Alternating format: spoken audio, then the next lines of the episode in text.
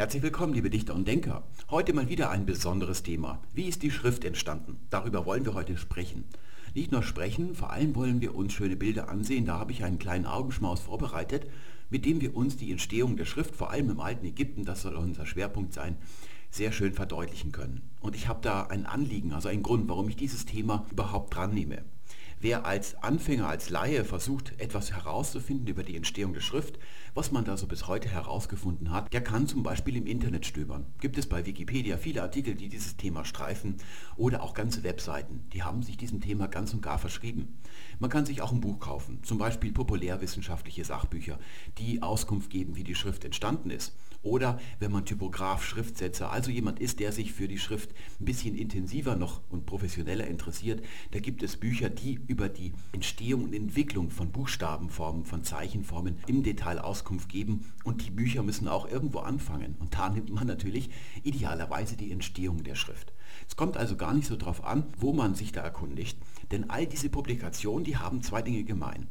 Ihre Verfasser können erstens die Schrift überhaupt gar nicht, also sie sind selbst Laien, geschweige denn, dass sie die Sprache könnten, die dahinter steht, zum Beispiel das Altägyptische oder bei der Keilschrift das Sumerische. Und das Zweite ist, dass sie uns alle ein und dasselbe Szenario präsentieren, wie denn die Schrift wohl entstanden ist. Hier habe ich mal stellvertretend für all die Publikationen etwas aus einem Buch herausgesucht von Max Bollwage, ein Buch namens Buchstabengeschichten. Und da heißt es, die frühesten bekannten Hieroglyphen können nur als Bildergeschichten und Herkunftsangaben gedeutet und noch nicht als Schrift gelesen werden. Aha. Dennoch zeigen sie schon Elemente, wie man sie für die Wiedergabe der Sprache braucht. Hm, was, was soll ich mir darunter jetzt vorstellen? Und das in einer Form, die im Wesentlichen mehr als 3000 Jahre lang gleich geblieben ist. Besonders im Erfinden von Bildkombinationen als Mittel der Kommunikation waren die alten Ägypter höchst einfallsreich. Diese noch sprachunabhängige, unseren Bilderrätseln vergleichbare Technik bietet reichlich Denksport für Ägyptologen, die uns manchmal recht unterschiedliche Lösungen anbieten. So sieht er also aus, dieser Gedankengang, dieses Szenario. Wir haben am Anfang ein Bild oder gar mehrere Bilder, eine Bildergeschichte, noch sprachunabhängig und daraus entwickelt sich dann also im Laufe der Zeit ein Schriftsystem, wie zum Beispiel die frühe Keilschrift, die auch noch sehr figürlich ist. Da kann man also ein Fischlein erkennen, aus Keilen zusammengesetzt, wie aus Legosteinen. Oder bei den ägyptischen Hieroglyphen ist es ja noch viel frappanter. Da sehen wir noch im Jahre 2000, 1000 vor Christus, wenn die auf Stein schreiben, da sehen wir immer noch richtige Figuren. Die sind eindeutig identifizierbar. Das wäre also der Gedankengang. Und ich weiß nicht, ob ihr den nachvollziehen könnt. Also ich kann es nicht nicht mal im Ansatz. Ich kann diesen Gedankengang nicht nachvollziehen. Wie soll sich dieser Sprung von einer Bildergeschichte, die sprachunabhängig ist, zu einem Schriftsystem, das ganz präzise die Lautung eines Wortes wiedergeben kann, und zwar sehr, sehr verlässlich, wie soll sich diese Entwicklung vollziehen? Und falls der Herr Bollwage sich das irgendwann mal anschaut, habe ich eine kleine Versuchsanordnung für ihn aufgebaut. Und zwar mit Hilfe des Südverlags. Der Südverlag gibt einen Comic oder ja, Bildergeschichten heraus, die wir alle aus der Schulzeit kennen. Die Älteren, aber auch die Jüngeren diese Arbeitsblätter gibt es heute noch. Die bekommt man in der Grundschule ausgeteilt. Vater und Sohn heißt diese ja, Serie von Geschichten. Und da muss man das, was man auf den Bildern sieht, in Worte fassen, also beschreiben. Und am Ende der halben Stunde sammelt dann die Lehrerin die Arbeitsblätter ein. Und da könnten wir jetzt mal vergleichen, was die Grundschüler da aufgeschrieben haben. Das ist erstens mal weder in der Reihenfolge des Inhalts gleich wahrscheinlich richtig. Es ist also inhaltlich total auseinanderklaffend, aber vor allem auch lautlich nicht. Das kann nicht als Schriftsystem angesehen werden. Und der Herr Bollwage, wenn er glaubt, dass dieses Szenario stimmt, so wie er es behauptet, der müsste in der Lage sein, aus diesen Bildergeschichten, aus den Einzelelementen der Bilder, wie zum Beispiel dem Jungen, dem Vater, dem Haus, dem Rauch und dem Wassereimer, ein Schriftsystem in, zu entwickeln. Er kann auch noch viele andere Comics aus dieser Serie heranziehen. Da gibt es noch viele andere Elemente auf den Bildern zu sehen und daraus ein Schriftsystem entwickeln, mit dem man die deutsche Sprache präzis, also lautgetreu, Laut für Laut darstellen kann sodass, wenn ich einen deutschen Satz reklamiere und Herr Bollwage schreibt es dann mit diesem von ihm entwickelten Schriftsystem auf und gibt es an einen anderen weiter und den unterrichtet er in seinem Schriftsystem, dass der genau wieder rezitieren kann, klang genau, was ich gesagt habe ursprünglich auf Deutsch. Wie soll das funktionieren? Die Antwort von Herrn Bollwage, die wird wahrscheinlich lauten, über Zwischenschritte. Das wäre eine lange Entwicklung. Das Problem ist nur, dass wir von dieser langen Entwicklung nichts sehen. Wir sehen auch nichts von Zwischenschritten. Es gibt ägyptische Hieroglyphen ab einem gewissen Moment und in diesem Moment sind die Hieroglyphen schon voll funktionsfähig als Schreibsystem. Sie funktionieren schon genauso, wie das auch 2000 Jahre später dann noch tun werden. Dieses Szenario gründet nämlich ganz allein auf dem Augenschein, den wir hier sehen. Das ist das Innere einer Pyramide, die Pyramide von König Unas aus der fünften Dynastie. In dieser Zeit fangen die Ägypter an, das Innere von Pyramiden mit Pyramidensprüchen voll zu malen. In der großen Pyramide von Cheops, da sind ja noch keine Hieroglyphen drin. Und da sieht jetzt jeder, der Ägyptisch lesen kann, nicht alles, was auf diesem Bild zu sehen ist, sind Hieroglyphen, also ein Schriftsystem.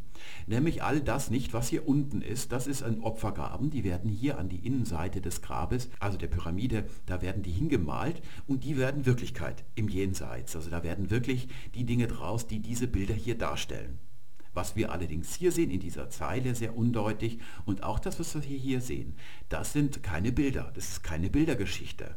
Das ist eine Schrift, das ist ein ordentlicher ägyptischer Satz. Hier haben wir zum Beispiel dieses Zeichen hier, dann dieses darunter und das und das und das und das. Das ist ein Wort und zwar Kereset, das Grab. K-R-S-T. Und das ist noch so ein semantisch spezifisches Leerzeichen, das auch das Ende eines Wortes wiedergibt. Ich kann also genau sagen, als Ägyptologe, ich habe jahrelang ägyptische Texte, und zwar in dieser Steinschrift als auch in der Papyrusschrift gelesen und sie philologisch bearbeitet. Ich kann das fließend lesen. Ich kann genau sagen, wie dieses Wort klingt. Nicht ganz genau. Wir wissen bei den Vokalen oft nicht so genau, weil die nicht geschrieben werden, wie die wohl geklungen haben. Das können wir uns aber ein bisschen erschließen, sprachgeschichtlich aber eigentlich kann ich den Wortlaut dieses Wortes wiedergeben, ich kann die Bedeutung wiedergeben. Das sind Sätze, die kann ich richtig in lateinischen Buchstaben umschreiben, transliterieren nennt man das, und ich kann sie übersetzen. Wir sehen aber, dass das hier unten und das, was wir hier oben sehen, das ist eigentlich die gleiche Machart. Den Unterschied, dass das hier Schrift und das sind Bilder sind, erkennt man nur, wenn man Ägyptisch gelernt hat. Wenn man zum Beispiel als Tourist durch einen ägyptischen Tempel schlendert, wird man spätestens nach fünf Schritten auf diese Zeichenkombination hier stoßen. Und als Tourist wird man das wohl für ein Symbol halten, irgendeine Verzierung, entweder ohne großen Inhalt oder mit einem symbolischen Wert, so wie ein Kreuz zum Beispiel in einer Kirche. Da wissen wir, ah, das steht irgendwie für Jesus, seinen Leidensweg oder das Christentum in seiner Gesamtheit. Aber das ist hier nicht der Fall. Das ist ein ordentlich geschriebener ägyptischer Satz. Das rechte Zeichen, man liest das von rechts nach links, das heißt die. Das ist das Partizip Passiv von ready geben, also gegeben. Es wurde etwas gegeben, so fängt dieser Satz an. Und was ist es, was gegeben worden ist? Anch, Leben.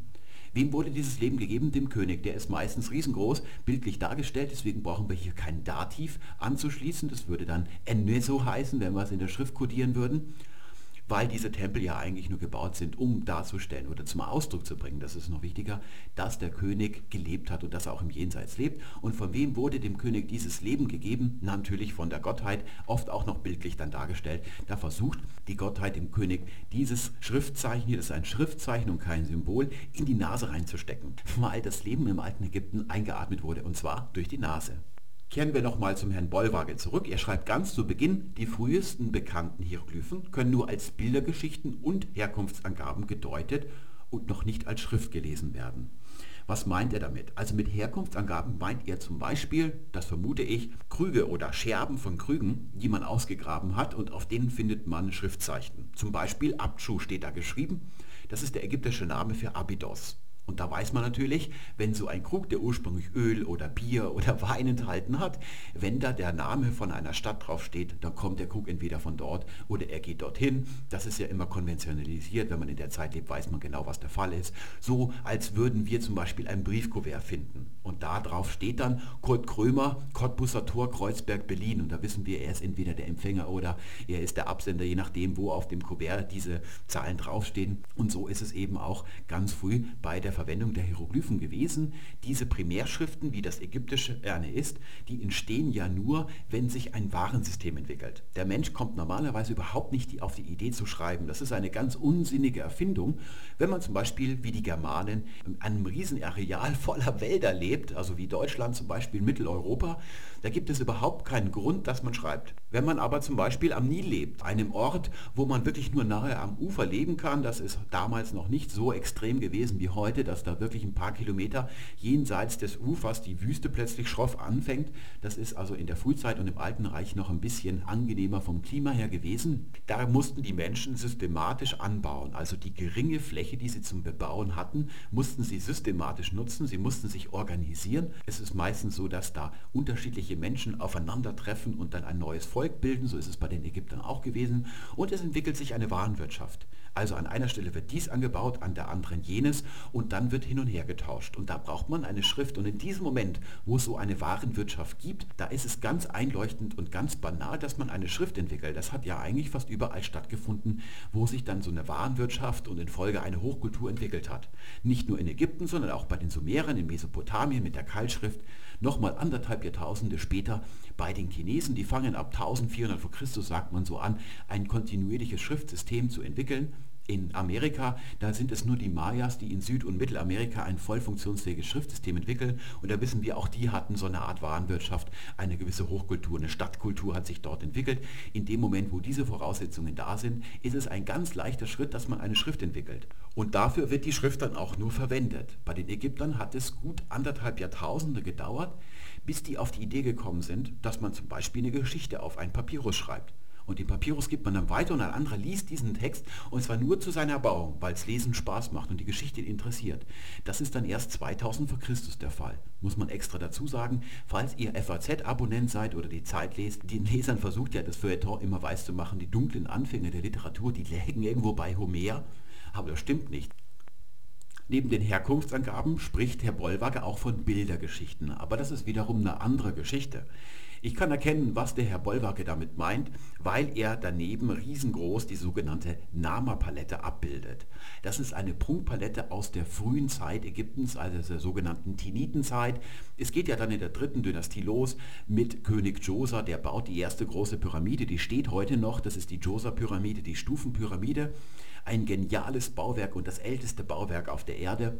Ich bin da durch einen Zufall mal reingekommen. Normal ist es unmöglich, selbst für einen Ägyptologen da reinzukommen. Da braucht man viel Glück und enorme kriminelle Energie. Über beides verfüge ich reichlich und so ist es mir gelungen, da mal reinzukommen. Ich habe immer ein irrsinniges Glück in Ägypten, wenn ich mir Sachen ansehe und andere Ägyptologen, die wirklich auf Ausgrabungen und Denkmälerkunde spezialisiert sind, die haben dieses Glück leider nicht. Das ist ein bisschen ungerecht. Also hier geht es dann in der dritten Dynastie los und die Nama-Palette, die liegt in der Zeit davor. Da in dieser Zeit war es eine Mode, solche Prunkpaletten, das ist eine Prunkpalette, anzufertigen. Und was wir hier sehen, da sind also Bilder drauf. Hier sehen wir den König Nama. Die Könige haben meistens eine Keule in der Hand und sind gerade dabei, irgendwelche Feinde abzuschlachten. Das ist also ein ganz beliebtes Motiv von Königsdarstellungen, auch in späteren Zeiten noch. Und hier, der Ägypter mag es gern ordentlich, liegen dann die Feinde tot in Reihe und Glied aufgereiht. Und da sehen wir hier unten kämpft er dann auch noch gegen irgendwelche Ungeheuer, die Zerstörung der Ordnung. Das ist also das, wie der König dargestellt wird. Und das ist tatsächlich eine Bildergeschichte. Was wir hier sehen, das ist keine Schrift. Es gibt zwar Kunstgeschichtler in der Ägyptologie, die hierin eine Grammatik sehen, aber man kann so eine Grammatik natürlich auch in den Bildern von Rembrandt sehen. Das hat also jetzt nichts mit einem Schriftsystem zu tun. Was dem Herrn Bollwage allerdings entgangen ist, ist, dass diese Palette durchaus auch Schrift enthält. Und zwar hier oben, da finden wir hier in der Mitte, hier oben so ein Viereck, auf der anderen Seite auch. Und da sind zwei Hieroglyphen drin und die geben tatsächlich den Namen von König Nama wieder. Und zwar die erste heißt Neder und die zweite Mecher. Und das ist tatsächlich Hieroglyphenschrift, die schon voll funktionsfähig ist. Was mich ein bisschen wundert ist, der Herr Bollwage, der ist, glaube ich, ein Designer. Der kommt aus Österreich. Also ein Designer, der hat eigentlich ein Auge für gewisse Details. Das setze ich mal voraus. Aber er stellt sich folgende Frage nicht. Wir sehen hier Bilder und aus diesen Bildern, glaubt er, habe sich dann die Hieroglyphenschrift entwickelt. Denn tatsächlich sieht dieser König, diese Figur hier in ihren Konturen und Proportionen ja so aus, wie die Hieroglyphen dann in der einzelnen Formen auch aussehen. Wenn sich allerdings die Hieroglyphen aus solchen Bildern entwickelt haben, dann ergibt sich doch die Frage, warum sehen die Bilder aus wie Hieroglyphen? Also wie kommt es dazu, dass die Bilder erst wie Hieroglyphen aussehen und dann entwickelt sich daraus dann eine Hieroglyphenschrift? Darauf kann man natürlich einwenden, naja, die Ägypter, die malen oder zeichnen oder meißeln ebenso, das ist ihr Geschmack. Hier sehen wir, wie die Ägypter gemalt haben, bevor sie die Hieroglyphenschrift erfunden haben. Das ist noch ein bisschen älter als diese Nama-Palette. Das stammt aus Hierakonpolis, ein Ort in Ägypten und da finden wir in einem berühmten Grab Nummer 100 aus der Zeit 3400 vor Christus das ist die sogenannte Nakata II-Epoche, finden wir diese Grabzeichnung. Und die sieht überhaupt nicht aus wie ägyptische Kunst. Wenn wir hier nicht irgendwelche schiffsähnlichen Konstrukte drauf entdecken würden, die wahrscheinlich den Nil entlang schippern, dann könnte das auch eine Höhlenzeichnung aus Deutschland oder Frankreich sein oder aus China. Da könnten wir eigentlich nicht sagen, wo das herkommt. Hier wird auch eine muntere Szene erzählt, also ganz verstreut. Das ist ein radialer Aufbau. Wir haben hier also kein Grundlinienraster, wo die einzelnen Elemente angeordnet sind. Das ist alles ganz wild, also so eine typische höhlenzeichnungsartige Zeichnung, die wir hier vor uns haben. Und in dem Moment, wo tatsächlich Hieroglyphen auf diesen Artefakten auftauchen, finden wir ein ganz anderes Bild. Nicht mehr so ein radial angeordnetes Wirrwarr, eine bunte Geschichte, also so eine Art Wimmelbild, wo man überall was entdecken kann, sondern den strengen kanonischen Aufbau in der ägyptischen Kunst. Zum Beispiel hier stammt etwa aus der Zeit, wo auch diese Namapalette herstammt. Und wir sehen, das ist ganz streng konstruiert. Das ist also am Beginn, das ist eine der ältesten Artefakte, die wir auf der Welt haben. Sieht von Proportionskanon, vom Dokumentraster so ein bisschen aus wie ein iPhone, das ist auch kein Zufall. Die Ägypter haben alle diese Grundlagen ja, des Dokumentrasters, der Anordnung schon entdeckt gehabt. Da bleibt den Designern heute gar nichts anderes mehr übrig, als das zu plagiieren, weil die das schon komplett in der frühen Zeit ausgeschöpft haben. Und da sehen wir hier, was hier ist, ist in seinen Ausmessungen alles kein Zufall. Denn es gibt schon hier ein richtiges Raster, da sehen wir, die Sachen sind richtig angeordnet mit Linien, so wie das ein Designer heute auch entwerfen würde. Es gibt hier eine kleine Unklarheit, ihr seht, diese Ecke ist ein bisschen höher als die, das ist keine Verzerrung in der Fotografie, sondern das ist tatsächlich so, das ist beabsichtigt. Und da gibt es auch viele Publikationen in der Ägyptologie, die darüber mutmaßen, was das jetzt zu bedeuten hat. Die Ägypter, die erreichen eine ganz hohe Perfektion schon früh in diesen Symmetrien und Anordnungen, aber gleichzeitig brechen sie die immer in kleinen Details. Also etwas soll nie vollkommen sein. Es gibt immer eine kleine Unvollkommenheit, die absichtlich eingebaut wird. Und dieses Raster hier, das ist nicht das einzige, was es in diesem Artefakt zu entdecken gilt. Es ist zugleich auch der goldene Schnitt schon verwirklicht. Den haben die Ägypter gekannt und da lautet die Ratio 1,6. Heutzutage weiß man, es ist 1,618. So genau hat man das damals noch nicht gewusst. Auf diesen frühen Artefakten finden wir immer Harau abgebildet. Das ist der Falkengott also der Horus, der Entlegene, der Entfernte heißt das wörtlich, der also als Falke oben am Himmel schwebt. Und das ist die ja, Königsgottheit, kann man sagen. Der König ist eine Emanation dieses Horus auf Erden, also die Leibhaftigwerdung. In späterer Zeit, also zu Zeiten von König Cheops, da ist es dann Re, die Sonnengottheit Re, der Schöpfergott. Und noch später wird es dann Amun werden im Mittleren und im Neuen Reich. Da gibt es also immer eine Gottheit, die macht den König. Und zu gewissen Zeiten geht man davon aus, dass der König die Leibhaftigwerdung, also die irdische Geburt, so wie Jesus, auf des, der Gottheit auf Erden ist. In anderen Zeiten wird er dann nur von ihm gezeugt. Und die findet man also hier auf den frühen Artefakten, findet man immer diesen Falken, also nicht auf der Vaci-Stele nur, sondern zum Beispiel auch hier auf der Namepalette, da ist immer der Falkengott vertreten zusammen mit dem König. Der Falk ist also immer mit dabei. Das hier ist also eine Abbildung dieses Falken, aber zugleich ist es auch schon die Hieroglyphe dafür. So wird also der Horus tatsächlich in der Hieroglyphenschrift dann auch geschrieben, in richtigen Texten, also ganzen Sätzen. Und da unten sehen wir etwas, das ist eine Schlange und das ist keine bildliche Darstellung, das ist eine Hieroglyphe. Und sie bezeichnet in der Hieroglyphenschrift den Laut Dj. Das Hieroglyphische ist nämlich eine Lautschrift, eine Alphabetschrift, wie die lateinische Schrift, mit der wir die deutsche Sprache niederschreiben. Es ist hier wahrscheinlich eine Kurzschrift, eine Siegle und sie bezeichnet wohl den Namen Vaji oder Jet. Da kann man also jetzt unterschiedliche, ja, zu unterschiedlicher Meinung gelangen, wie man das Ganze liest. In dem Moment, wo wir Hieroglyphen haben auf den Artefakten, sieht die Kunst kanonisiert aus. Da hat es dieses strenge Dokumentenraster und die strengen Proportionen, die kanonisierte Darstellung der Figuren. Darin liegt eigentlich das Missverständnis. Die Hieroglyphen sehen nicht aus wie die Bilder. Es ist genau umgekehrt. Die Bilder sind hieroglyphisch. Das sehen wir dann auch in viel späteren Zeiten. Hier ein Ausschnitt aus der Totenbuchliteratur. Da sehen wir oben Abbildungen und darunter sehen wir Hieroglyphen. Das sind Steinhieroglyphen, aber auf Papyrus gemalt. Das ist eine ganz spezielle Form der Schreibung, die nur in der Totenbuchliteratur auftaucht, weil man ursprünglich diese Totentexte an die Innenwände der Pyramiden der Gräber gemalt hat, die sogenannten Pyramidentexte. Ein bisschen später hat man sie dann auf die Innenseite der Särge und auch außen hin gemalt und später hat man dann Papyrusrollen vorgeschrieben und weil das ursprünglich Monumentalinschriften waren, hat man dann hier diese Steinhieroglyphen nachgeahmt und da seht ihr, die Bilder, die hier dabei sind, die sehen tatsächlich aus wie die Hieroglyphen. Die sind in ihrer Formgebung hieroglyphisch und da kommt ein ägyptischer Künstler oder Designer, diesen Unterschied kann man für die damalige Zeit nicht machen, da kommt der nicht raus. Also das wird hier ganz streng vorgegeben. Der kann zum Beispiel diesen Stier nicht irgendwie mal anders zeichnen, von vorne oder von oben. Das ist genau kanonisiert. Es gibt da eine Institution, das sogenannte Haus des Lebens, da werden diese Formen im alten Ägypten festgelegt und bei der Niederschreibung oder Einmeißelung von diesen Figuren ist es also genau vorgegeben, wie das auszusehen hat. Das führt dann dazu, dass heute jeder Laie sofort erkennen kann, ob ein Bild altägyptisch ist oder woanders herstammt, aus einer anderen Zeit oder von einem anderen Ort. Das ist etwas ganz typisch Ägyptisches. Hier haben wir also dieses Szenario. Man erkennt dem Augenschein nach, es gibt Bilder. Zum Beispiel, wo so eine Frau abgebildet ist, die hat die Hände zum Gebet erhoben. Das ist eine altägyptische Gebetshaltung hier. Und zugleich gibt es auch Hieroglyphen, die genau dasselbe tun. Das ist zwar hier ein Mann, es liegt daran, dass bei den Hieroglyphen immer vom generischen Maskulinum ausgegangen wird.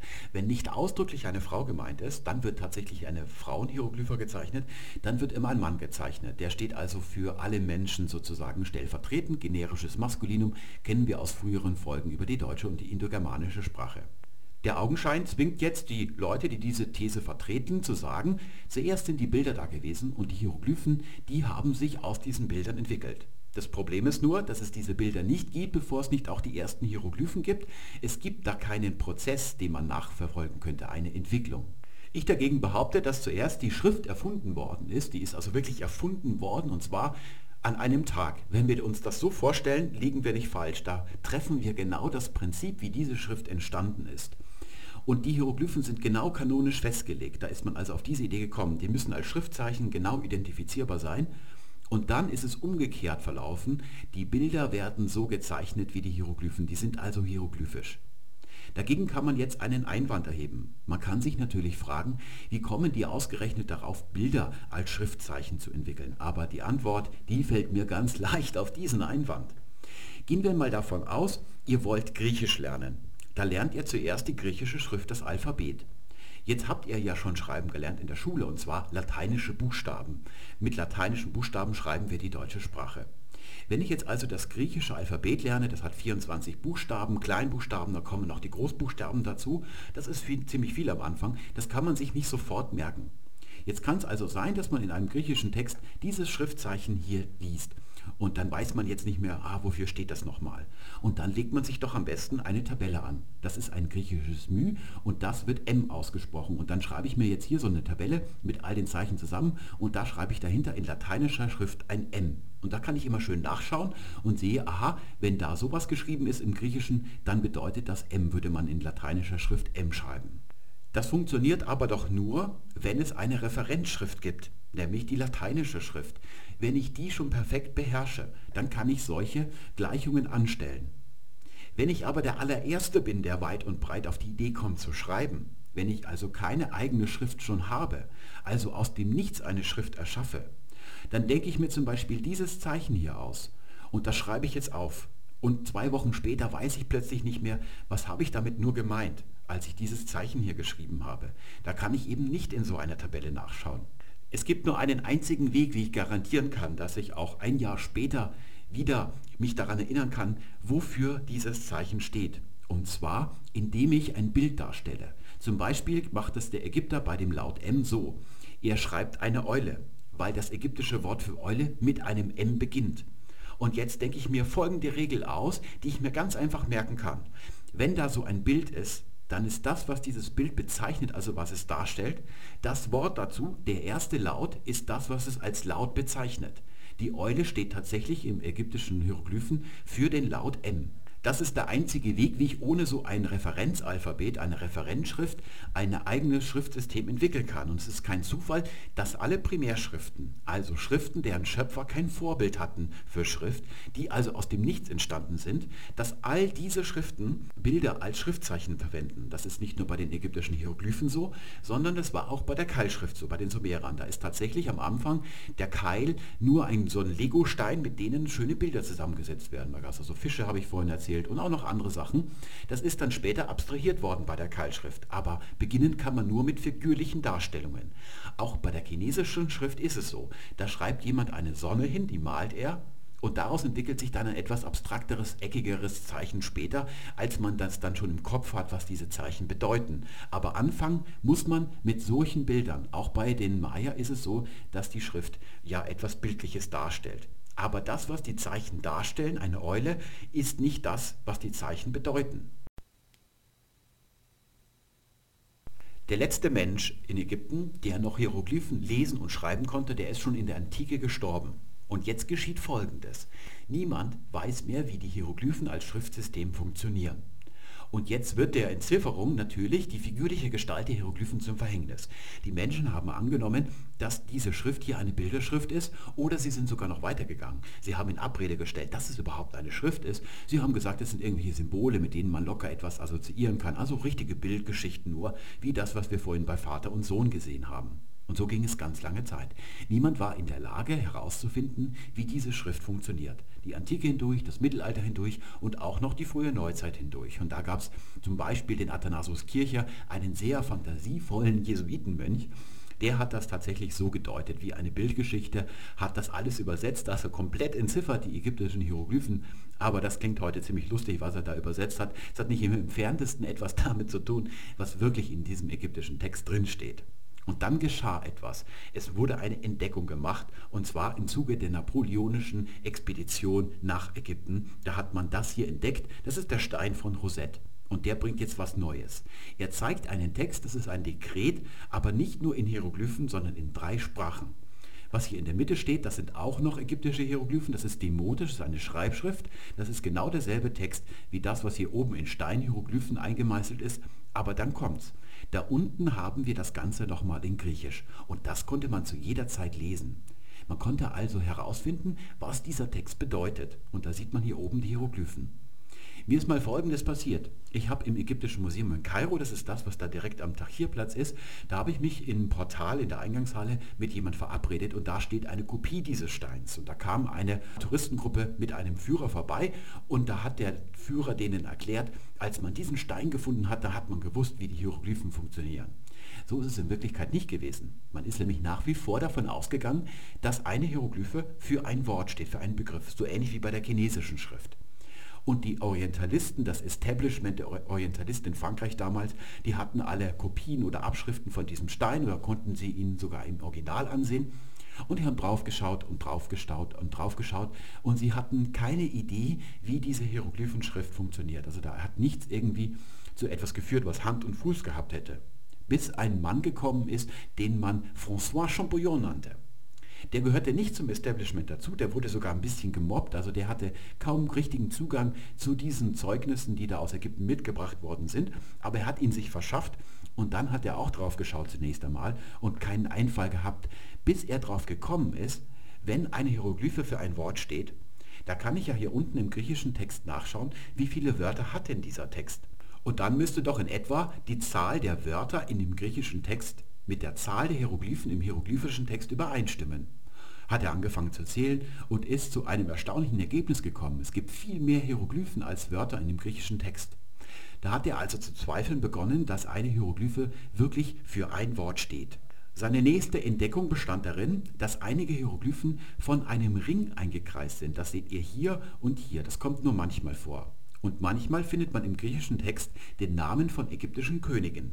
Und zwar genau in derselben Frequenz, wie hier Hieroglyphen von diesem Ring umschlossen sind. Also die Anzahl der Ringe entspricht der Königsnamen im griechischen Text. Und dann hat er angenommen, dass das hier wirklich der Königsname ist, was in Hieroglyphen geschrieben worden ist. Und weil der Name ja nicht so besonders lang ist, aber hier immer viele Hieroglyphen drin stehen, hat er schon den ersten Gedanken gehabt, das könnte eine Lautschrift sein. Aber für welchen Laut so eine Hieroglyphe steht, das wusste er zunächst nicht. Das kann man nämlich nicht rausfinden, allein mit dem Stein von Rosette. Da gab es einen zweiten Artefakt, einen Obelisken, wo auf dem Obelisk der Name von Kleopatra in Hieroglyphen drauf stand und die Übersetzung, die Transliteration dieses Namens, die stand in griechischer Schrift auf dem Sockel. Jetzt ist Folgendes passiert. Man hat den Obelisk abtransportiert und den Sockel stehen lassen, sodass es weiterhin nochmal verzögert worden ist, bis der Sockel und der Obelisk wieder zusammengefunden haben. Und dort passiert Folgendes. Wir haben hier in den Königsnamen ein P in der griechischen Lautung des Wortes und auch in Kleopatra. Und in diesen Ringen und auch auf dem Ring, auf dem Obelisk, da findet man eine Hornviper abgebildet. Also das ist also die Gleichung. Man hat zwei Gleichungen und eine unbekannte. Und dann hat er geschlossen, dass diese Hornviper den Laut P bezeichnet. Genauer wissen wir heute, dass es der Laut F ist. Weil die Namen im Ägyptischen natürlich nicht so geklungen haben wie die griechischen Namen. Wenn man eine Gleichung hat, findet man die zweite schon viel leichter. Und so ist Champollion dann recht schnell fertig gewesen. Er hatte die meisten Hieroglyphen entziffert. Jetzt stammt dieser Stein aus einer sehr späten Zeit. Das ist also eigentlich schon die Zeit, wo das ägyptische Reich schon in der Versenkung verschwunden ist.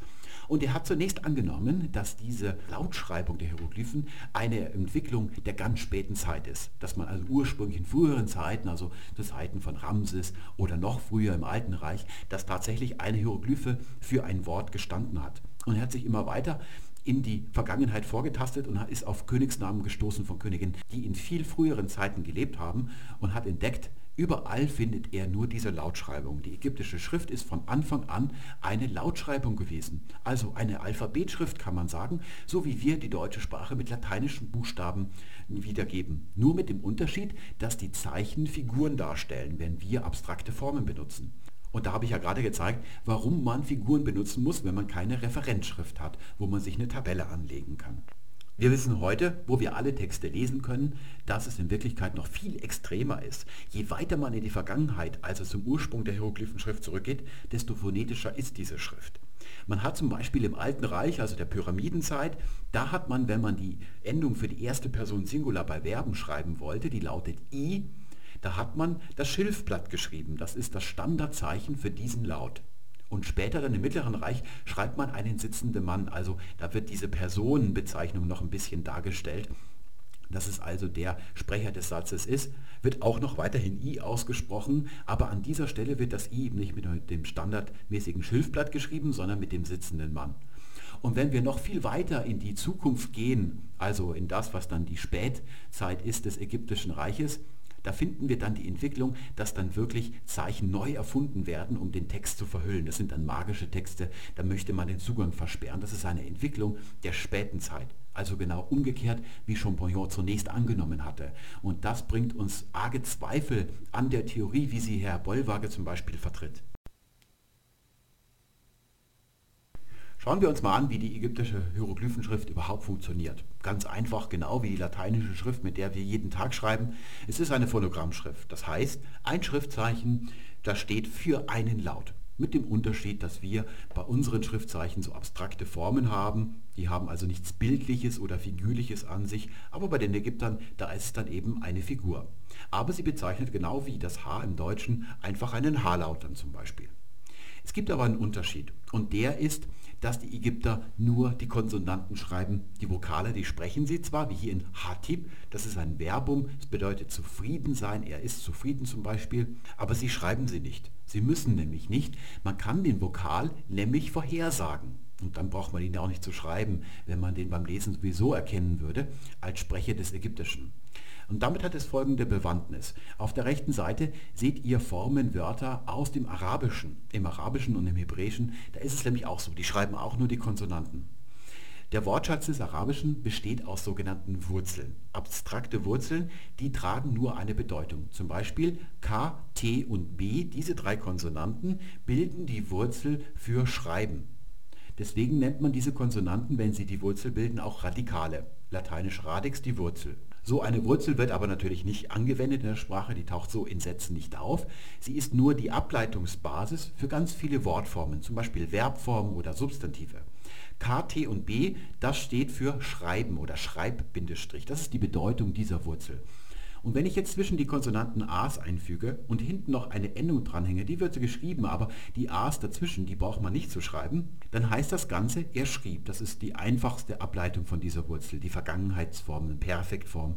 Kataba. Wenn ich aber davor ein Präfix hänge und dann hier keinen Vokal dazwischen, hier ein U und hinten noch ein U dranhänge, Yaktubu, dann habe ich eine Gegenwartsform. Er schreibt. Und das ist bei allen Wurzeln gleich. Egal, was für eine Wurzel wir haben, wenn wir da so eine Gegenwartsform draus machen, dann wird genau diese Vokalstruktur hier drumrum oder hineingesetzt.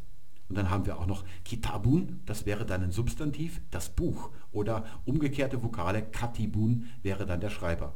Und all diese Nominalisierungen haben diese Vokalisierung hier. Das ist im Deutschen eben ganz anders. Da haben wir den Rahmen, den Ruhm, das sind völlig unterschiedliche Bildungen und die haben sich dann noch weiterentwickelt. Und im Arabischen ist das ganz streng grammatikalisch. Da gibt es also hier Regeln, wie man diese Wörter herstellt. Da unten haben wir auch noch Maktabatun, das ist dann die Bibliothek. Hat alles irgendwie mit der Wurzel Schreiben zu tun. Von dem ist das alles abgeleitet. Der Ägypter, der sagt also Hatib, aber schreiben tut er nur H, T und P. Das hier ist halt ein besonderes H. Zur Information, das Ägyptische ist ja keine semitische Sprache, und es klingt auch nicht so. Es fehlen also diese ganzen Rachenlaute. Es ist eigentlich eine sehr weiche Sprache, die eher wie äthiopisch amharisch klingt mit Ejektivkonsonanten. Also dieses T hat nicht nur den vorderen Verschluss im Mund, also T, der dann geöffnet wird, sondern zwei, also T. So wird das dann ausgesprochen. Das klingt ziemlich afrikanisch, wenn man das authentisch sprechen würde. Und wenn das einer liest, dann kann er aus der Stelle, wo diese Schreibung hier vorkommt, dieses Wort, kann er rekonstruieren, dass hier ein langes A dazwischen stehen muss, zu sprechen ist und hier hinten ein I. Da gibt es also keine Zweifel. Und wenn es da wirklich Zweifel gibt, zum Beispiel, dass da hinten noch eine Endung dran gefügt wird, ein I, ein U oder ein T, das wäre möglich, dann wird diese Endung auch nochmal ausdrücklich geschrieben mit einer Hieroglyphe. Da gibt es dann also keine Zweifelsfälle. Nun ist es so, dass die meisten Wurzeln, das ist also der Regelfall, aus drei Radikalen, drei Konsonanten bestehen. Deshalb haben sich die Ägypter etwas einfallen lassen, was unsere Schrift nicht kennt. Wir haben Buchstaben und die stehen jeweils für einen Konsonantenlaut oder einen Vokallaut im Deutschen. Aber im Ägyptischen macht man folgendes. Man möchte ja auch Platz sparen, deswegen hat man nicht nur Zeichen für einzelne Konsonanten erfunden, zum Beispiel wenn man Endungen schreibt, sondern auch für zwei, also eine Kombination aus zwei Konsonanten oder gar aus drei. Es gibt deshalb ein Konsonantenzeichen, es gibt zwei Konsonantenzeichen und es gibt drei Konsonantenzeichen. Hatib zum Beispiel wird mit so einem Drei-Konsonantenzeichen geschrieben und das sieht so aus. Damit wäre dieses Wort eigentlich schon fertig geschrieben. Jetzt ist aber das Problem, es kann ja passieren, dass der Leser dieses Zeichen hier vergessen hat. Er weiß es nicht mehr. Man muss ja berücksichtigen, dass das am Anfang der Schreibtradition der Menschheitsgeschichte steht. Da war man noch nicht so geläufig. Es konnte also passieren, ein Lesender, der konnte dieses Zeichen nicht entziffern. Deswegen hat man einen narrensicheren Workaround entwickelt. Wenn man so ein Dreikonsonantenzeichen verwendet, dann bezieht sich das auf diese drei Konsonanten, aber den zweiten Konsonant, den schreibt man nochmal mit einem Einkonsonantenzeichen und das sieht für das T so aus. Das ist eigentlich ein Brot, was dieses Zeichen darstellt, aber es steht immer für den Laut T. Wir haben also Hatep und dann nochmal das T wiederholt. Es wird dann also nicht nochmal gelesen. Da weiß man, dass das nur hier eine Verdeutlichungsschreibung ist. Und auch das P, das wird dann auch nochmal wiederholt. Und das Einkonsonantenzeichen für P, das sieht so aus, ein Viereck. Und jetzt haben wir die Schreibung schon fertig. Hatib. Jetzt hat die Sache noch einen kleinen Haken wenn es in der Regel drei konsonantige Wurzeln gibt und es gibt 24 Konsonanten in dem Ägyptischen, dann kann an jeder Stelle, an der Radikal-1-Stelle, an der 2-Stelle, an der 3-Stelle, eine von 24 Möglichkeiten stehen. 24 Konsonanten gibt es.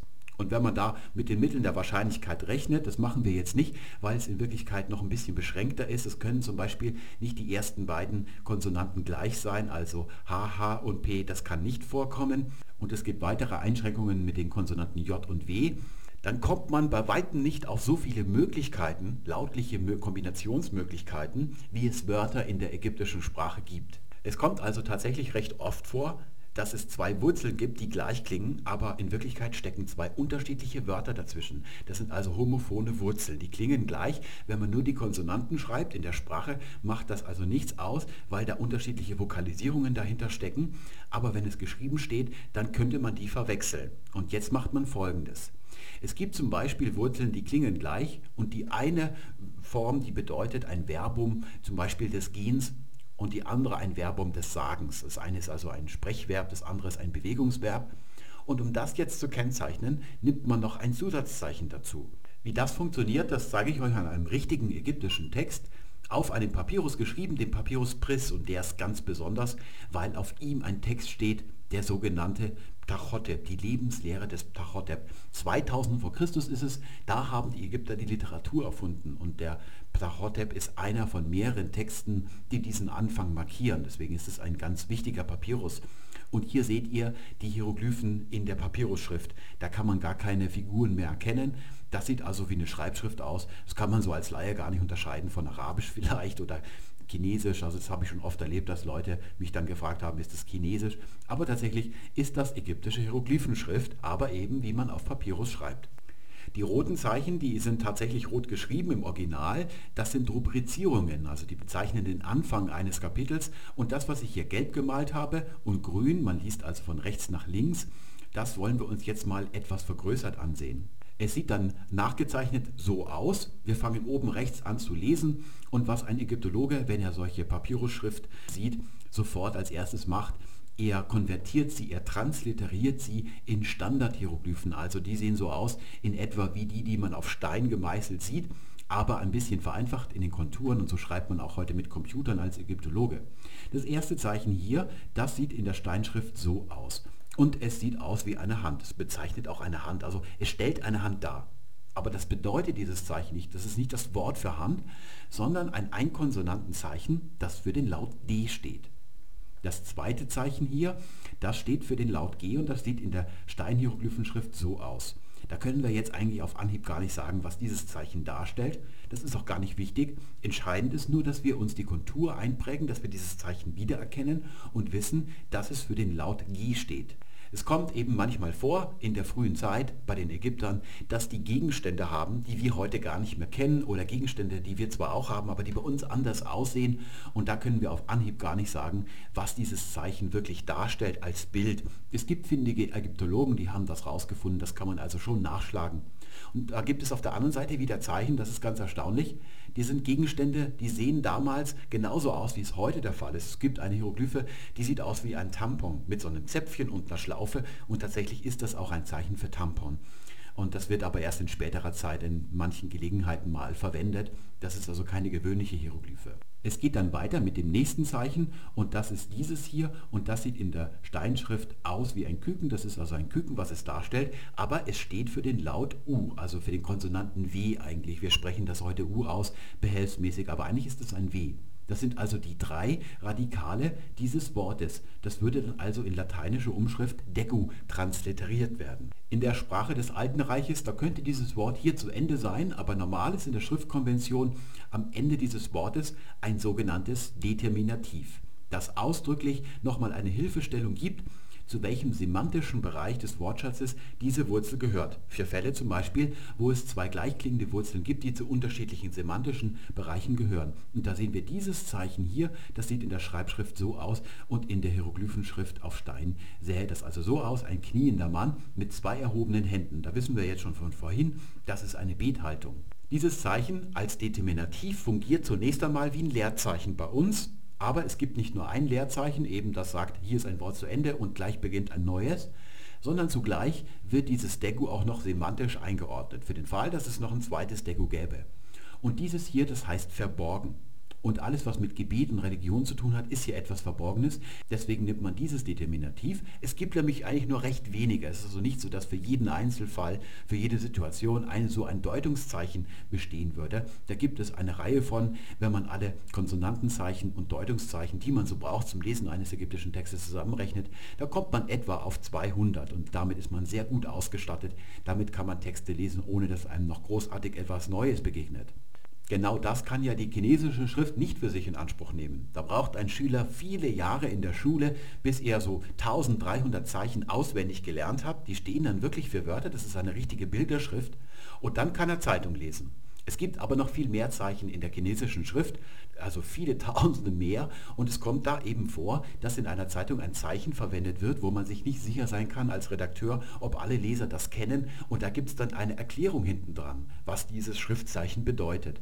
Darauf ist die ägyptische Schrift nicht angewiesen. Sie ist sehr effizient. Das ist also eine ganz geniale Designleistung. Das ist ja der erste Wurf. Es gibt ja keine Spuren davon, dass die Ägypter mal mit einer anderen Methode versucht haben zu schreiben. Das ist der allererste Entwurf und der ist genial. Der ist eindeutig, der ist narrensicher und er ist zugleich wandlungsfähig, sodass sich über die Jahrtausende die Schrift schon ein bisschen entwickeln konnte. Das sieht man als Laie nicht, wenn man drauf guckt, aber wenn man diese Texte lesen kann, dann sieht man da schon unterschiedliche Schreibgewohnheiten. Es gibt also eine Möglichkeit, dass diese Texte oder die Schreibung sich entwickeln kann. Und wenn so ein Determinativ kommt, dann weiß man, dieses Wort ist jetzt wohl zu Ende. Jetzt geht ein neues los und die Wahrscheinlichkeit ist sehr groß, dass jetzt wieder solche Konsonantenzeichen für Laute kommen. Denn so ist die Grundfunktion der Hieroglyphenschrift, dass einzelne Laute, Konsonanten durch einzelne Zeichen dargestellt werden oder Konsonantengruppen. Das nächste hier, dieses wäre dann in der Steinschrift so. Das sieht so ein bisschen aus wie eine Keule. Und da haben wir wieder unser D, das sieht genauso aus wie hier. Da braucht man ein bisschen Übung, weil die Schreiber hier in der Papyrusschrift unterschiedliche Handschriften haben. Was erkennen wir hier? Hier haben wir wieder ein D und das ist gleich verknüpft mit einem weiteren Laut, dem T. Das kennen wir von gerade auch schon. Hier haben wir dann also MET. Das bezeichnet also ein M plus einem nachfolgenden D. Und da wissen wir von vorhin, die Narrensicherungsschreibung, die verlangt, dass das zweite, das D jetzt nochmal wiederholt wird. Und das passiert hier. Ich habe nochmal das D. Und das T, das gehört nicht dazu. Und jetzt weiß man, das muss eine Endung sein. Und die schreibt man dann in der Umschrift mit einem Punkt dazwischen. Dieses T, das bezeichnet weibliche Substantive, medet, das ist die Rede. Und auch dieses Wort ist wohl noch nicht vorüber, denn jetzt kommt noch ein Determinativ. Und das ist dieses hier, das ist wiederum ein kniender Mann, aber der hat jetzt nicht die Hände zum Gebet erhoben, sondern eine Hand am Mund. Und damit werden alle Wörter, Begriffe determiniert, die irgendwas mit einer geistigen Tätigkeit, die im Kopf vor sich geht, zu tun haben. Medet ist die Rede.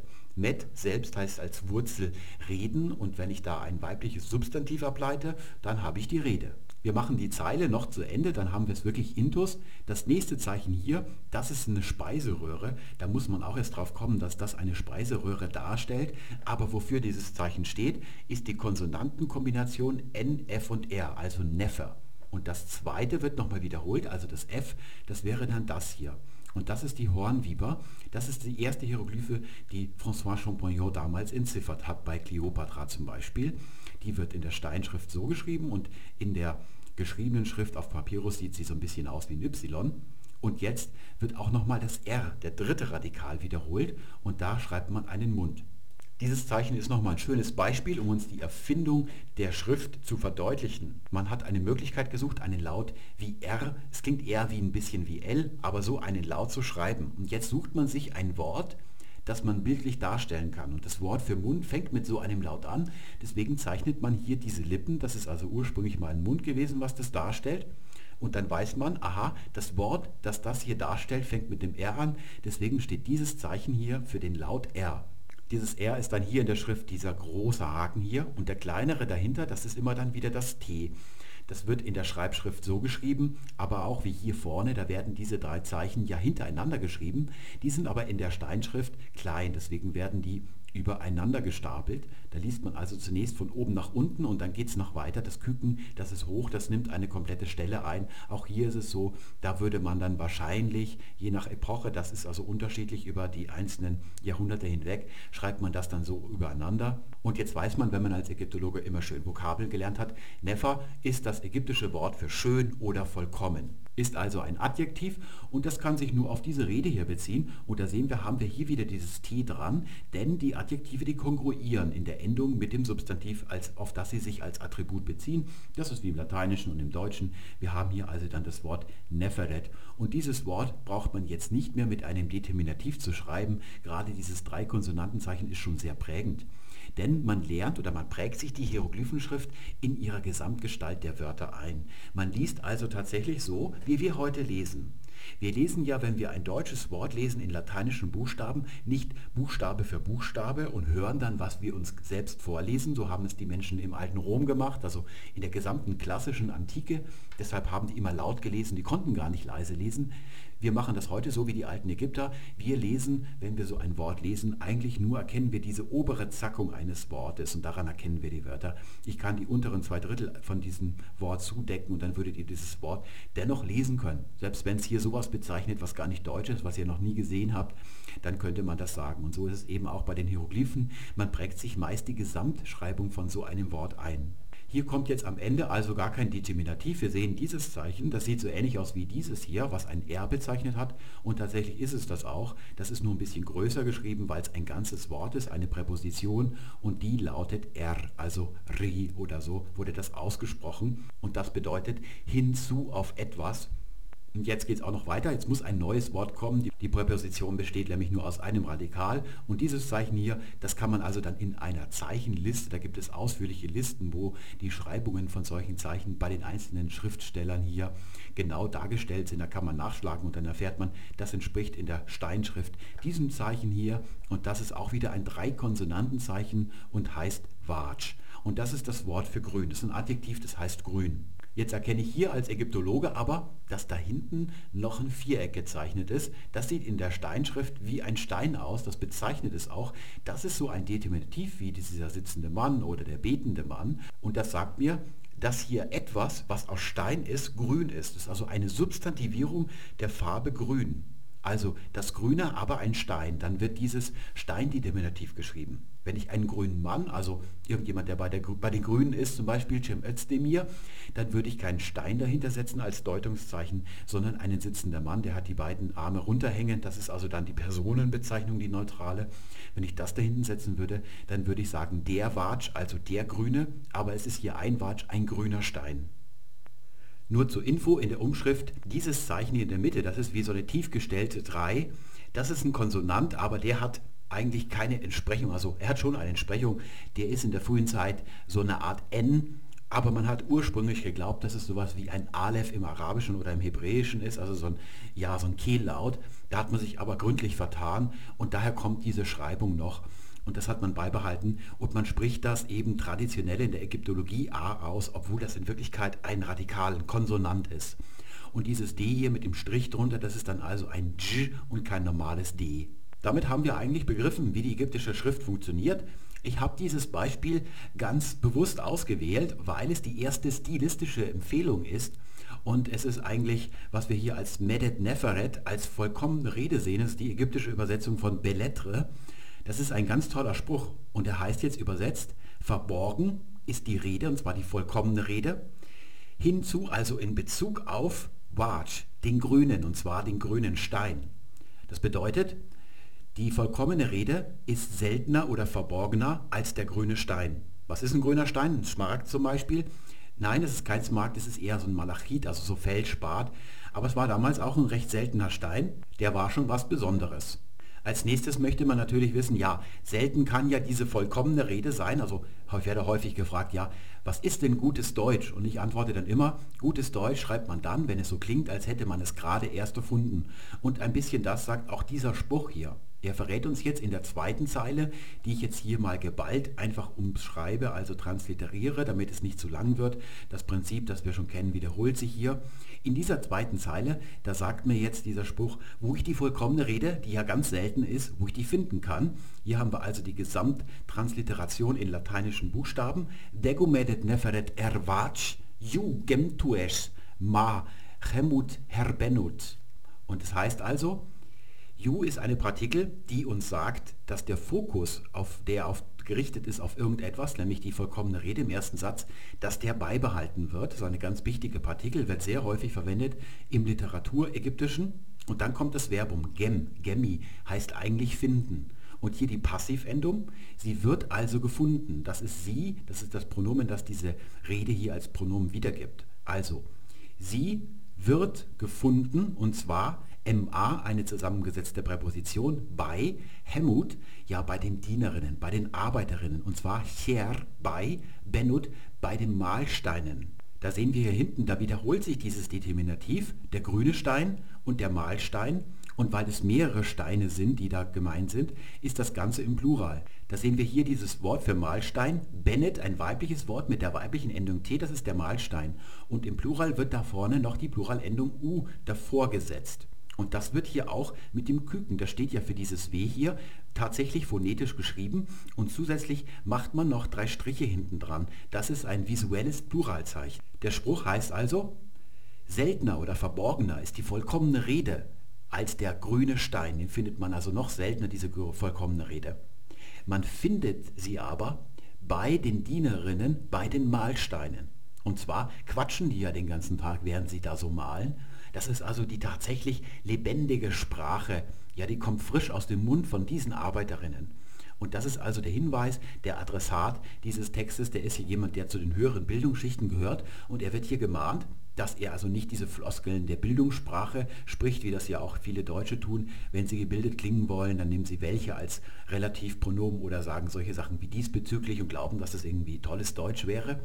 Das soll man also nicht machen, sondern man soll das frische Ägyptisch oder respektive Deutsch nehmen, das zum Beispiel bei den Dienerinnen am Mühlstein, heute wären es die Waschweiber, würde man wohl eher sagen, gesprochen wird. Wir sehen hier drin, da ist dieses Wort Chemet, das ist die Dienerin und mit Plural wird dann noch ein U davor gequetscht, genau wie hier, das gleiche Prinzip. Da sehen wir hier diese Keule, das ist also Chem. Das wird jetzt nicht nochmal wiederholtes M, sondern es kommt gleich das T.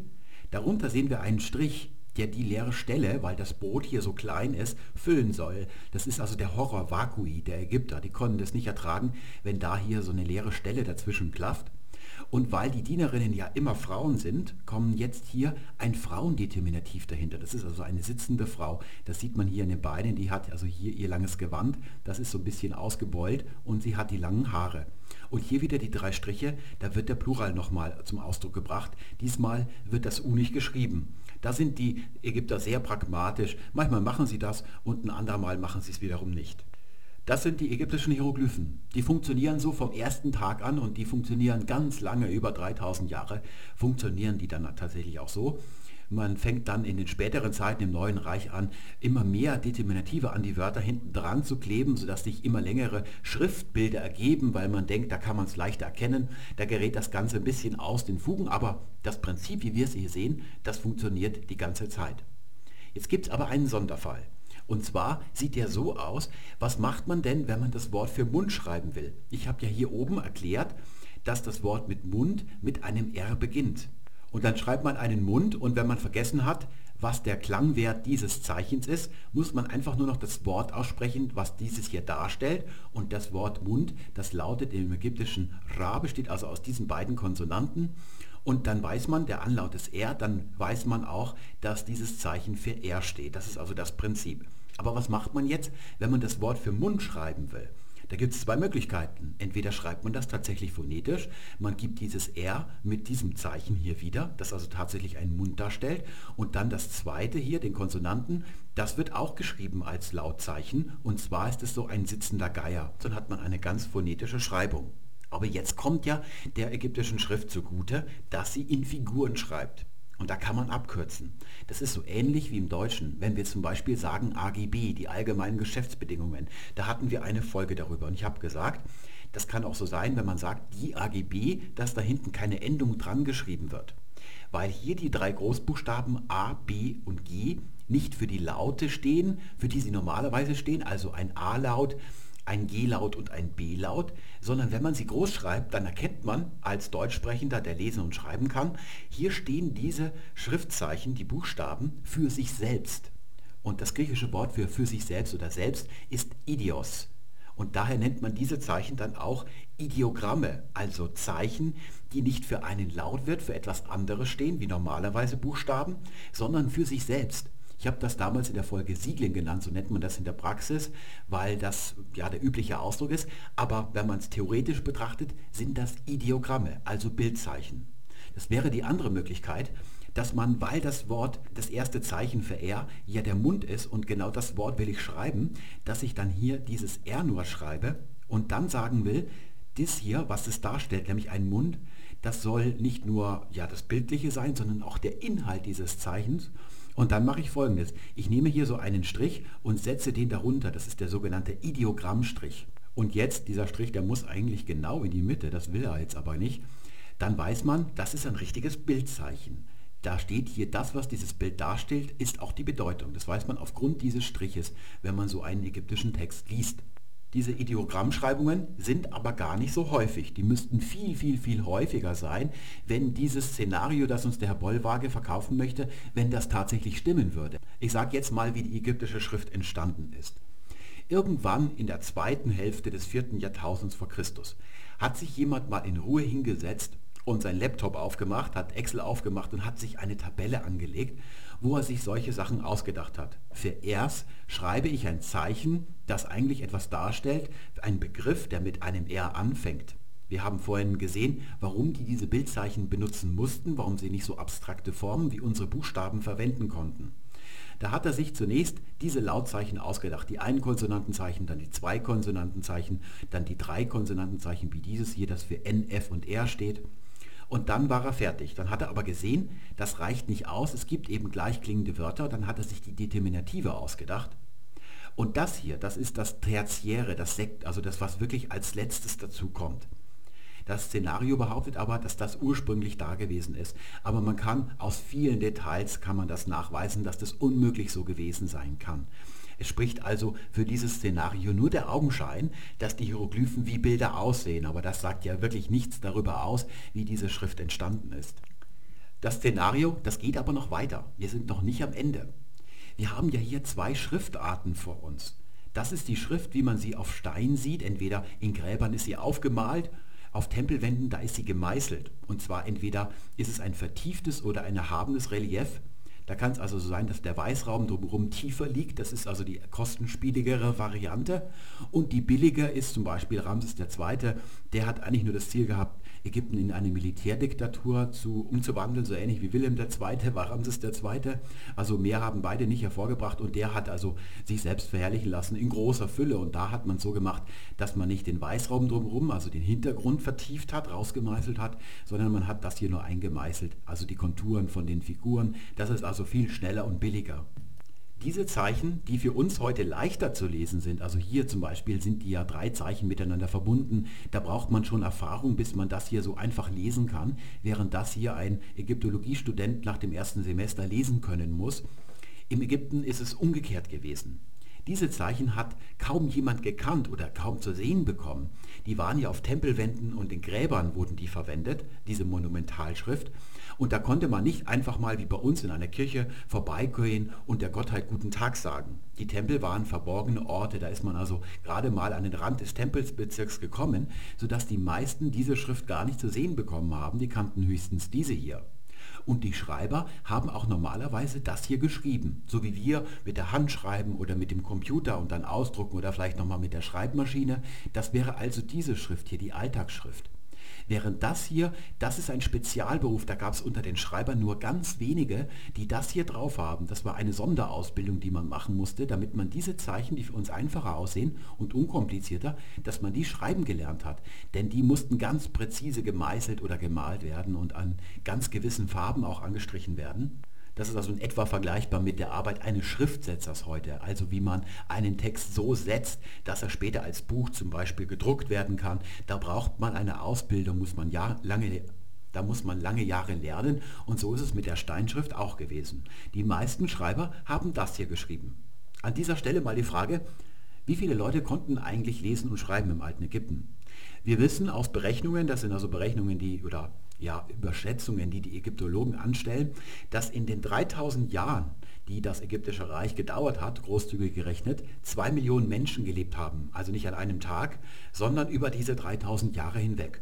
Und ein Prozent davon konnten lesen und schreiben. Die waren dann also Schreiber. Ein Priester zum Beispiel, der konnte nicht automatisch lesen und schreiben. Die, so wie auch die meisten Priester bei uns im Mittelalter nicht Latein konnten. Deswegen gab es ja diese deutschen Übersetzungen der, des Katechismus und der Bibel, wie von Ottfried zum Beispiel oder Notker. Ein Prozent von zwei Millionen, das macht 20.000 Menschen, die konnten in diesen 3000 Jahren lesen und schreiben im alten Ägypten. Da kann man sich jetzt mal mutmaßen, dass heutzutage an einem Tag mehr Menschen leben, die ägyptische Hieroglyphen lesen und schreiben können, als in der kompletten Geschichte des alten Ägyptens. Das ist also ein bisschen lustig dann, wenn man sich das vergegenwärtigt. Und diese Schreiber, die konnten nur diese Schrift. Die haben meist nur das hier gelernt, von Anfang an, aus dem Nichts heraus. Die haben nicht zuerst eine Hand gezeichnet und haben sich dann hier diese kursive Form angeeignet, Das haben sie nie zu Gesicht bekommen. Sie kannten nur diese Form hier. Das ist also ein abstraktes Zeichen, so wie zum Beispiel das D für im Deutschen als lateinischer Buchstabe auch ein abstraktes Zeichen ist. Das widerlegt eigentlich schon den nächsten Schritt im Gedankengang dieses Szenarios. Es behauptet nämlich, dass zuerst Bilder waren, dann haben sich daraus Hieroglyphen, die bildlich in der Steinschrift entwickelt und dann, wenn man die schnell geschrieben hat, dann wird behauptet, hätte sich das zu den kursiven Formen entwickelt, die wir in der hieratischen Schrift kennen, also so abstrahiert, nicht mehr als Figur zu erkennen. Das ist nur folgerichtig, dass man dann als nächsten Schritt diesen hier annimmt. Ausformuliert sieht das dann so aus, wie hier bei Herrn Wollwage. Die Bilder enthielten gezeichnete Hieroglyphen, der laufende Text daneben bestand entweder aus geschriebenen Buchhieroglyphen oder aus hieratischer Schrift, einer stark vereinfachten Hieroglyphenschrift. Da sehen wir hier oben, den Kontext kennen wir nicht genau, aber wir sehen, dass er glaubt, dass die Bilder gezeichnete Hieroglyphen sind. Nein, es sind Bilder, aber die Bilder sehen aus wie Hieroglyphen, weil die Hieroglyphen zuerst da war, wie wir gesehen haben. Aber das eigentliche ist hier unten einer stark vereinfachten Hieroglyphenschrift. Der Gedanke, dass man Hieroglyphen hat, wie die in Stein gemeißelten, die so aussehen, und wenn man die schnell schreibt, dann kommt eben so eine Kursivierung raus und das ist dann das Hieratische. Das ist dieser Gedanke. Den muss man annehmen, wenn man den ersten annimmt, dann kommt man auf den zweiten zwingend. So findet man das auch unter der Hand bei Duden, hieratische Schrift, das wird dann erklärt, eine altägyptische von Priestern vereinfachte Hieroglyphenschrift. Das gleiche Prinzip. Und die Dichtkunst, die kann man auch noch ein bisschen weiter treiben, da das Zeichnen dieser Hieroglyphen, also der Steinhieroglyphen, einiges an Geschick erforderte und zeitaufwendig war, wurde schrittweise eine etwas kursivere und flüssigere Schrift entwickelt. Diese Schrift nennt man hieratisch, priesterlich. Sie wurde ursprünglich von Priestern entwickelt und verwendet. Das stammt irgendwoher aus dem Internet. Was natürlich nicht stimmt, ist, dass die von Priestern entwickelt worden ist. Die Schrift ist im Warenverkehr, also von Beamten, von Schreibern entwickelt worden, nicht von Priestern. Das ist also hier schon eine Ableitung, die aus dem Begriff herauskommt, die aber von Herodot stammt, das ist aber schon mal das Erste. Und dann geht es weiter. Wir sehen hier, dass hier ein richtiger Grund angegeben wird. Und zwar wurde da schrittweise, von diesen Schritten ist nirgendwo etwas belegt und dann eine etwas kursivere und flüssigere Schrift entwickelt. Das klingt natürlich, wenn man sich noch nie mit der Sache befasst hat und man liest das, dann klingt das einigermaßen fundiert und plausibel eben weil es einleuchtend ist. Man sieht sich selber da die unterschiedlichen Zeichenformen an und dann denkt man, aha, ja, das ist der einzige Weg, wie es gewesen sein kann. Aber in Wirklichkeit ist so, dass all diese Erklärungen so 100% frei erfunden sind. Es gibt nur den Anschein, dass die Hieroglyphen so aussehen wie Bilder, dass also Bilder als Schriftzeichen verwendet werden. Und alles andere, was da so heute zitiert worden ist in dieser Folge, sind Märchen. Es haben sich Leute, die diese Schrift gar nicht beherrschen, ausgedacht. Es haben die frei assoziiert. Und das kann durch die Belege gestützt werden. Es gibt nicht nur all diese Zwischenschritte nicht, es gibt die hieratische Schrift, die angeblich die Kursivierung der anderen sein soll, früher als die Steinhieroglyphen. Die ist wirklich länger belegt. Und das ist kein Zufall, das könnte ja auch ein Zufall sein. Da kann man ex negativo jetzt nicht einfach schlussfolgern, dass aus dieser Beleglage her auch das, der eigentliche Ablauf gefolgert werden darf. Hier sehen wir mal zum Vergleich den Buchstaben Ü in unserer eigenen Sprache und Schrift links gedruckt. Das hat sich ein Schriftentwickler, ein Schriftsetzer mal ausgedacht als Form. Der hat das so hingeschnitzt und rechts von einem Menschen geschrieben. Ich habe das jetzt geschrieben. Wir gehen mal davon aus, dass das zeitunabhängig ist. Und jetzt müssen wir uns erklären, wie sich diese beiden Formen zueinander verhalten. Wenn wir nach dem Szenario, das wir gerade gehört und gesehen haben, ausgehen, hat man zunächst dieses Zeichen hier entwickelt mit den beiden Punkten. Und wir sehen, wenn ich dieses sorgfältig gezeichnete hier jetzt schnell schreibe im Alltag, dann fange ich zum Beispiel an, hier einen Anstrich zu setzen. Also diesen, diesen Buchstaben mit dem vorhergehenden Zeichen zu verbinden. Hier nochmal rasch den Text von vorhin, da sehen wir es, das sind am Anfang drei Zeichen und da haben wir hier einen langen Strich, der alle drei Zeichen miteinander verbindet. Hier ist dann ein neuer Ansatz, ein neuer Strich, das ist nicht verbunden. Das macht man natürlich durchaus aus dem Fluss des Schreibens heraus.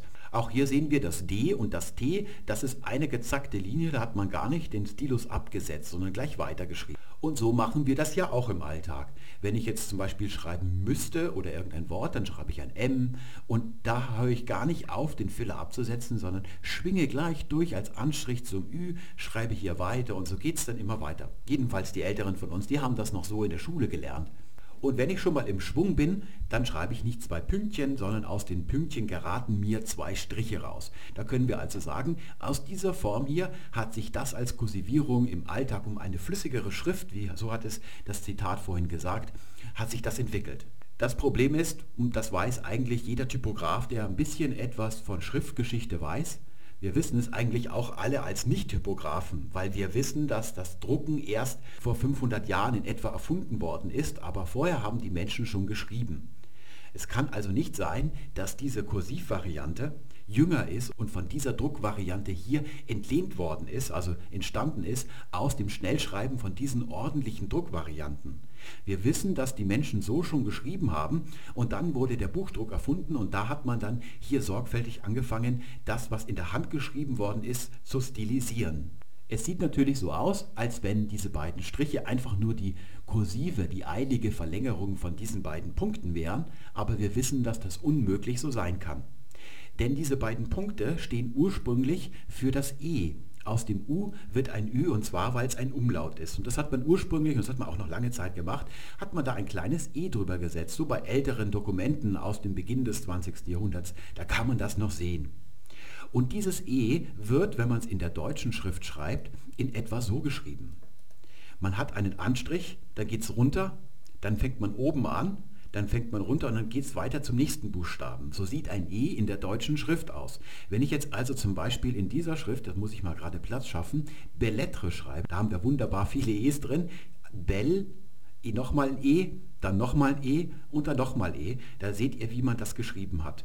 Und wenn man jetzt diesen Anstrich und diesen Abstrich weglässt, dann hat man diese beiden Striche, die wir heute schreiben. Und die frühen Schriftsetzer, die haben diese Striche, das ist also der Anfang, zu Punkten stilisiert. Die Entwicklung ist also in die entgegengesetzte Richtung.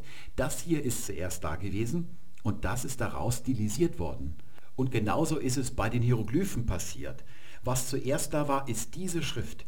Die sieht zwar sehr figürlich aus und über die Entwicklung der Jahrhunderte wird die immer abstrakter und nicht wiederzuerkennender. Daraus darf man aber nicht schlussfolgern, dass das hier die handschriftliche Schreibung von diesen Zeichen hier ist. Es ist umgekehrt. Was ihr hier seht und was in Stein gemeißelt ist, ist die Stilisierung dieser handgeschriebenen Formen. Denn bei der Erfindung der Schrift hat ja nicht jemand eine Mauer aufgebaut und hat dann angefangen, da diese Sachen hier so einzumeißeln, wie die ausgesehen haben. Der hat mit einem Pinsel auf einer Tonscherbe angefangen, Ruß, also eine Farbe anzumischen zum ersten Mal.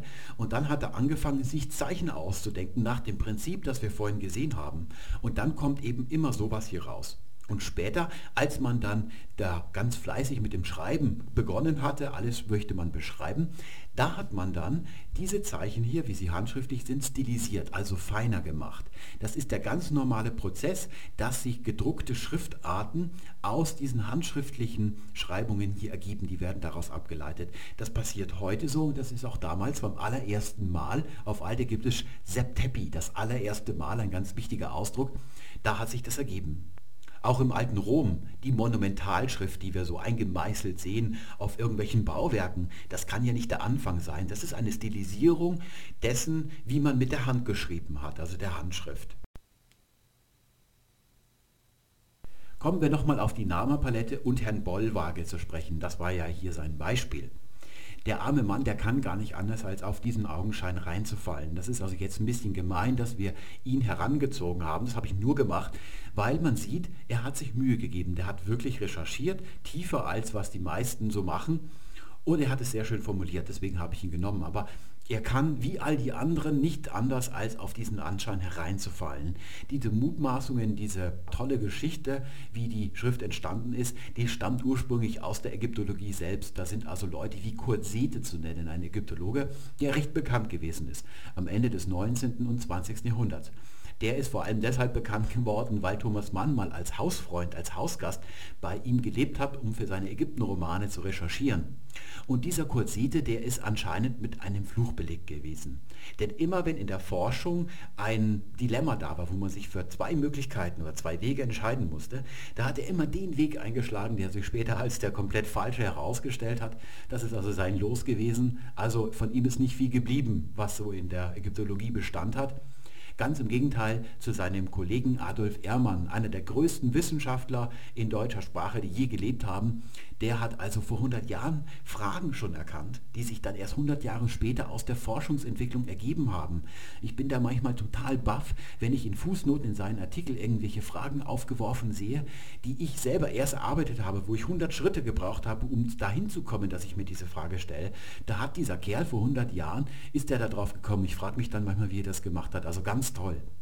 Und aus diesem Milieu kommt das. Der Kurt Seder hat eben diese Position damals auch schon eingenommen. Adolf Ehrmann hat ihn entgegengesetzt, also die ich hier vorgestellt habe, eingenommen. Und als Laie, wie der Herr Bollwage, der ist ja Designer und Typograf, kann man gar nicht anders, als darauf hineinzufallen. Wenn man nämlich nicht jahrelang hieroglyphische und hieratische Texte gelesen, ausgewertet hat, philologisch und linguistisch betrachtet hat, dann kennt man die Schrift nicht so gut, dass man wirklich die Details kennt und die Funktionsweise verinnerlicht hat. Bei mir kommt dann noch hinzu, dass weil Ägyptologie eins von meinen beiden Hauptfächern gewesen ist und es eine Kulturwissenschaft ist, da wird von mir natürlich erwartet, dass ich nicht nur mich mit sprachkundlichen Dingen befasse, auch wenn das eigentlich mal ein Schicksal ist, sondern ich muss zum Beispiel in der Abschlussprüfung wissen, naja, wie viele Ecken hat eine Pyramide? Das sollte man schon wissen, wenn man einen Magister in Ägyptologie haben will. Und so habe ich dann also ein paar Nebenschwerpunkte entwickelt, die kunstgeschichtlich sind, zum Beispiel diese Entwicklung des Kunstkanons, also dieses Proportions- und Maßekanons in der ägyptischen Kunst, warum die Bilder dann so aussehen, so formvollendet, wie sie es dann tun. Und wenn man da wirklich alle Artefakte aus der damaligen Zeit, alle Kunstobjekte kennt, dann kann man das erkennen. Dann hat man also die Möglichkeit abzuspringen von diesem Anschein und seiner Vermutung, dass sich aus Bildern Hieroglyphen entwickelt haben. Man sieht dann eben beim Herrn Bollwage, dass, weil er die Hieroglyphenschrift nicht wirklich beherrscht, geschweige denn die Sprache, dass er hier bei dieser Palette Probleme hat, Bild von Zeichen zu trennen. Aber für jemand, der das jahrelang sich damit beschäftigt hat, für den ist es eine ganz klare Grenze. Diese frühen Artefakte, die stellen nämlich dem Laien noch eine besondere Falle. Hier kommen ja kaum Hieroglyphen vor. Ne, hier oben drin, das sieht man hier gar nicht, ist der Name von Nama in Hieroglyphen geschrieben. Der Rest ist reine Bildsprache. Und das ist in der frühen Zeit üblich. Die Ägypter fangen nämlich erst später an, alles mit Hieroglyphen, Wände oder Säulen vollzuschreiben. Vorhin hatten wir ja das Innere der Unas-Pyramide, die stammt aus der fünften Dynastie und hier sehen wir die Cheops-Pyramide, die stammt aus der vierten Dynastie und da finden sich keine Hieroglyphen. Da ist also nichts vollgeschrieben, die Wände innen drin und so weiter, wie das dann in späterer Zeit der Fall ist, auch bei den Gräbern dann in den späteren Zeiten. Da finden wir diese ja, Pyramiden oder Sargtexte überall in den Gräbern zuhauf. Und hier, das ist also eine ganz frühe Designentwicklung, das muss man ja dazu sehen, dass sich aus dieser Stufenpyramide von dem Djoser in der nächsten Generation hier diese Verlängerung der Kanten ergeben hat. Das ist also eine sehr schöne Veranschaulichung dessen, was die Ägypter eigentlich waren. Sie waren nämlich Designer China. Sie waren wirklich in allem schlecht, also die hatten wirklich für nichts Talent, also sie waren ganz schlechte Ärzte, rechnen konnten sie nicht, also wenn man heute einen Realschlussabschluss macht und da die Mathematik einigermaßen beherrscht, die man dafür können muss, da hätte man es im alten Ägypten zum Hofchefmathematiker gebracht. Also so schlecht konnten die rechnen, auch Mediziner waren sie ganz schlecht, sie haben immer so Heiltees verschrieben und so weiter, die nicht gewirkt haben. Also nach den Kriterien der heutigen Medizin, dass man die Symptome so schnell wie möglich beseitigt, zum Beispiel ein Krebsgeschwür, ja, da wären die Ägypter völlig unerfolgreich gewesen nach diesen Kriterien. Aber was sie wirklich konnten, ist Designen. Alles, was sie machen, ist Design. Das ist also ihr höchstes Ziel. Das zweite ist, dass sie immer schön eingecremt sind mit Öl, mit teurem Salböl eingecremt seinem ganzen Körper und dann schön designt und in der Nähe des Königs begraben sein. Das sind so die drei Ziele eines Ägypters im Leben. Und wir sehen hier bei der Pyramide, nirgendwo finden wir Hieroglyphen. Es gibt dann hier an der Seite welche, aber die sind erst später angebracht worden. Und wenn wir jetzt reingehen hier in die Pyramide, sehen wir nirgendwo Hieroglyphen. Das sieht bei der Pyramide des Unas schon ganz anders aus. Dieser schmale Schacht, der führt dann zu einer großen Galerie. Das ist also dann ein sehr hoher Gang mit einer Treppe, da kann man hochgehen. Und ganz am Ende, da kommt dann die Kammer. Das ist ein ganz außerordentlich viereckiger Raum mit sehr scharfen Kanten. Und der ist eigentlich leer. Jedenfalls, wenn gerade keine Öffnungszeit ist und Touristen drinstehen, ist der leer, bis auf eine riesen Badewanne. Das ist der Sarkophag. Und in der ganzen Riesenpyramide sind nirgendwo Hieroglyphen. Und jetzt steht auf diesem Sarg dieses hier drauf. Und das ist gigantisch. Das ist der Name des Besitzers, also der, dem diese Pyramide gehört. Und das ist König Cheops. Und der lautet auf altägyptisch Khufu. Hier haben wir wieder die Schrift. Dieses Zeichen hier steht für Ch. Das ist ein Einkonsonantenzeichen. Das U kennen wir schon, ist das W Dann haben wir wieder unsere Hornweber, das ist das F. Da haben wir wieder das Küken, Chufu, so wird das dann geschrieben. Das steht dann als einziger Satz auf diesem Sarkophag drauf. Und erst später, eine Generation später oder eine Dynastie später, hier haben wir die Unas-Pyramide, da sehen wir dann, haben die Ägypter angefangen, die Innenwände mit Hieroglyphen vollzuschreiben. Das sind also magische Sprüche, die dem König im Jenseits als magische Hilfsmittel zur Verfügung stehen müssen. Da gibt es zum Beispiel einen berühmten Kannibalenspruch und der erzählt, wie der König alles verschlingt, was ihm gefährlich werden kann. Es ist normalerweise auch so, dass hier, wenn Menschenfiguren abgebildet sind, dann werden die irgendwie zerstört oder sie werden ausgelassen. Auch gefährliche Tiere wie zum Beispiel Schlangen, die werden getilgt in diesen Innenseiten oder in den Innenwänden von den Pyramiden weil im Jenseits diese Figuren lebendig werden. Und da ist natürlich nicht schön, wenn da überall Schlangen rumkriechen. Aber so Vögelchen zum Beispiel, die sind ja nicht gefährlich, die werden dann nicht getilgt. Das ist also so die Sprache des Alten Reiches. Das ist dann die nächste Generation. Und ein bisschen später werden aus diesen Pyramidentexten dann Sargtexte. Die werden dann nicht mehr an den Wänden angebracht, sondern an den Innenseiten der Särge. Das ist also eine recht späte Entwicklung. Das fängt erst dann am Ende des Alten Reiches an, dass die anfangen, hier wirklich alles voll zu schreiben. Da darf man also aus dem Fehlen von Hieroglyphen, aus frühen Artenfakten nicht schließen, dass es damals die Hieroglyphenschrift noch nicht gegeben hat als Laie. Damit haben wir es für heute. Ich hoffe, es hat euch Spaß gemacht und es hat euch was gebracht. Ich verabschiede mich für heute. Ich wünsche euch alles Gute bis zum nächsten Mal. Tschüss.